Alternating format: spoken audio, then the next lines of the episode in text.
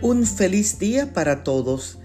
Leo en la primera carta del apóstol Juan, el capítulo 4 y el verso 8. Dios es amor. Cuando David dijo a Rosa, no te amo y no quiero estar ligado a ti, destruyó la estima propia, el valor y la identidad de Rosa. Qué triste, qué triste que David expresaba ser un buen cristiano que amaba a Dios incondicionalmente pero los que verdaderamente aman a Dios tendrán acciones de amor hacia otras personas porque la identidad de Dios es amor. Y el pasaje de hoy lo enfatiza.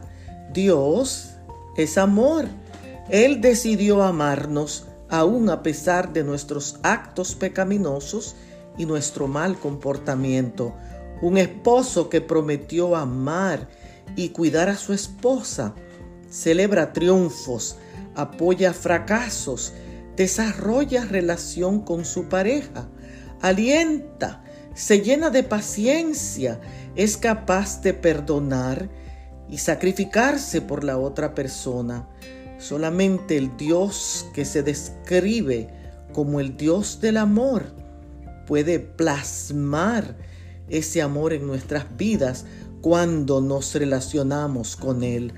Hoy pídele a ese Dios todopoderoso que te haga un ser especial y te llene de su amor para compartirlo con otros. Gracias Dios por amarme. Bendiciones.